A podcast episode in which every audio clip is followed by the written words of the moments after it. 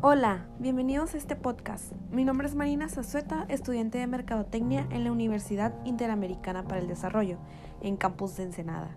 Les daré una pequeña introducción al podcast.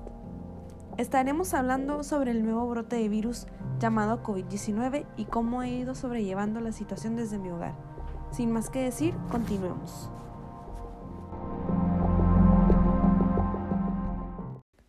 Comenzaremos por entender qué es COVID-19. Bueno, esta es una enfermedad infecciosa causada por un virus que no había sido detectado en humanos hasta la fecha. Este virus causa una enfermedad respiratoria como la gripe, más bien parecida a la influenza. Este suele presentar síntomas como tos, escurrimiento nasal, dolor de cabeza y fiebre. Según la Organización Mundial de la Salud, el COVID-19 se propaga por el contacto directo entre personas y aparentemente proviene de China. Por lo que se sabe, la situación es alarmante. Sin embargo, el continente más afectado es Europa. En mi país, México, apenas se ha llegado a tener 1.510 casos de personas con coronavirus y lamentablemente 50 personas han fallecido. Afortunadamente, en la ciudad donde vivo la situación no es grave. Sin embargo, se han tomado medidas preventivas sanitarias para salvaguardar la salud de la población.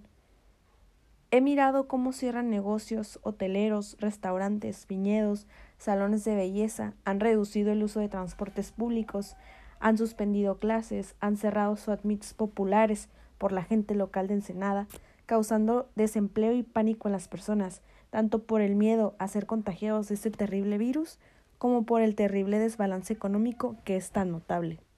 Conforme a cómo he llevado la situación, pues mi familia y yo nos encontramos en cuarentena, tratando de seguir las medidas de prevención para que esta situación mejore.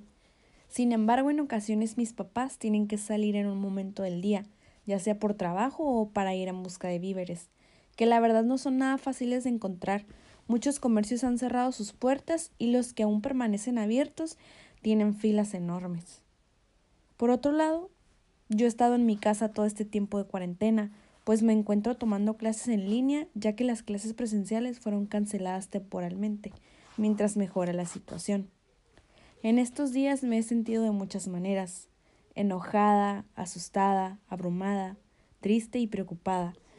Ya sé que son muchos sentimientos, pero es que la contingencia es grave y no lo queremos ver.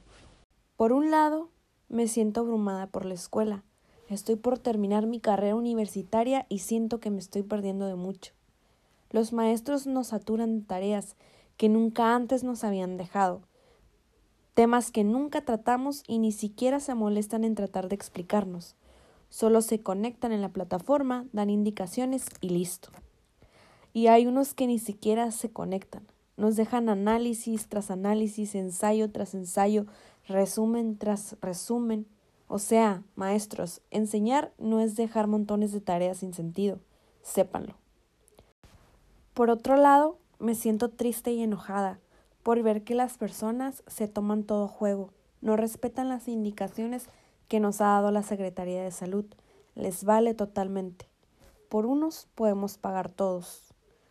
Muchos somos egoístas y no nos ponemos a pensar en las otras personas que se encuentran en una situación más vulnerable, como las personas de la tercera edad, las embarazadas, las personas con un muy bajo nivel socioeconómico o como las personas sin hogares, que son las que están más expuestas a contagiarse de este virus, que pues ha venido a parar a todo el mundo.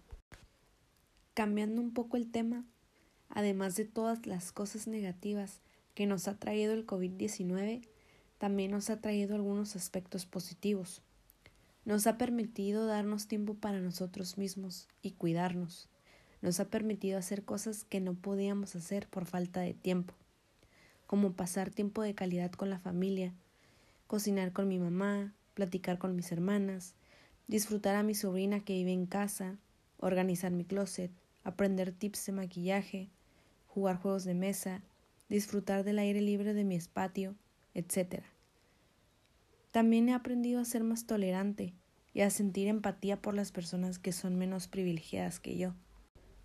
Simplemente el hecho de hacer cosas que hace tiempo no hacías por culpa de la rutina, como pintar mis propias uñas sin necesidad de ir a un salón y pagar 500 pesos totalmente innecesarios, o tener una crisis existencial y hacerte un corte de flequillo casero, tomarte un café sin prisa y olvidarte de horarios y del tráfico a las 3.45 de la tarde en la calle delante entre semana?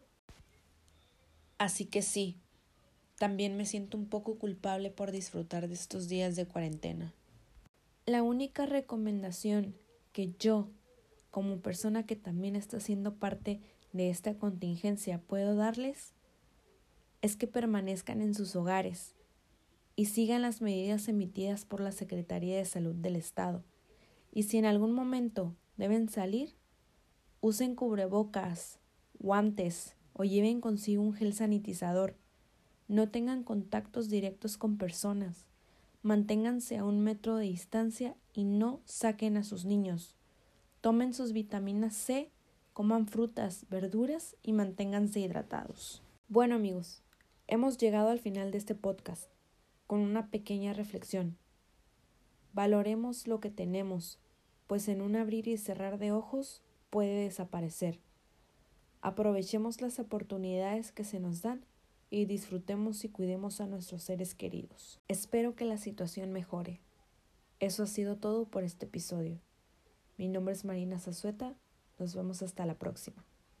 Espero estés bien.